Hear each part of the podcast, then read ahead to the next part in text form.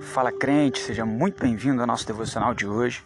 Deus abençoe sua vida de forma poderosa, em nome de Jesus. Apocalipse, o livro da Revelação, o último livro da Bíblia, capítulo 21, versículo 5 de Apocalipse. No meio do versículo, uma frase que diz assim: Eis que faço novas todas as coisas.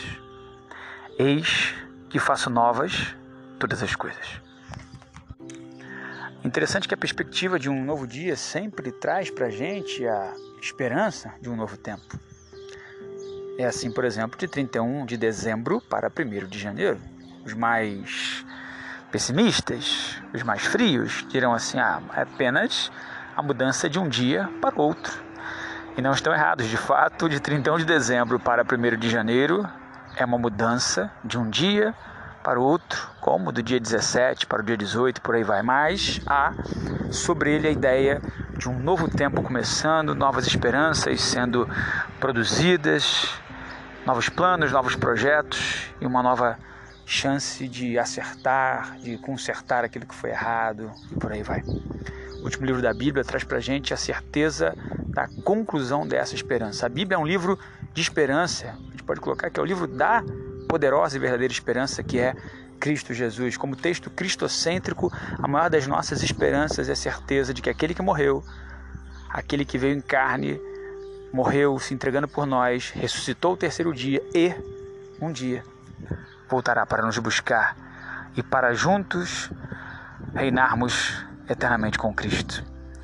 O texto de Apocalipse, nesse versículo 5 do capítulo 21, garante para nós que ele faz novas todas as coisas. É um texto do futuro, um texto para frente, é um texto de que não garante que estamos vivendo hoje coisas novas de forma completa, mas também garante para nós a esperança de que todo dia, trazendo sobre os nossos corações, sobre a nossa mente, a ideia de memorizar, de lembrar aquilo que nos deu esperança, viveremos então com Cristo eternamente.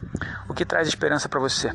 O que produz vida para você? O que produz de fato graça, misericórdia, perdão? O que te faz bem isso que você precisa alimentar dentro do seu coração. Esse versículo 5 se contrapõe ao versículo de número 4. No versículo 4, capítulo 21, Jesus, garantindo através da revelação, diz: Olha, não existirão mais prantos, mais dores, mais choro, mais luta, mais dificuldade, mais derrota, enfim, mais impedimento, empecilho, mais desapontamento, nada disso, porque tudo isso se findou. Eis então que estou fazendo novas todas as coisas. De forma profética, precisamos entender essa palavra também para o nosso dia de hoje, compreendendo que Deus é o único que tem capacidade de fazer novas todas as coisas. Independente se o começo foi bom, se o meio está sendo interessante, Deus ele tem a capacidade de fazer novas todas as coisas. É claro que existem muitas coisas que nós criamos, e Gálatas 6,7 nos garante que Deus não se deixa escarnecer e tudo que o homem planta, ele colhe. Então, se muitas das vezes não perguntamos Deus sobre o começo, não questionamos ou colocamos Deus no meio do processo, não teremos a, ou não devemos ter a ousadia de reclamar de Deus no final. Mas, porém, todavia, entretanto, contudo, muitas coisas nós passamos dentro desse processo de compreender que Ele faz novas todas as coisas.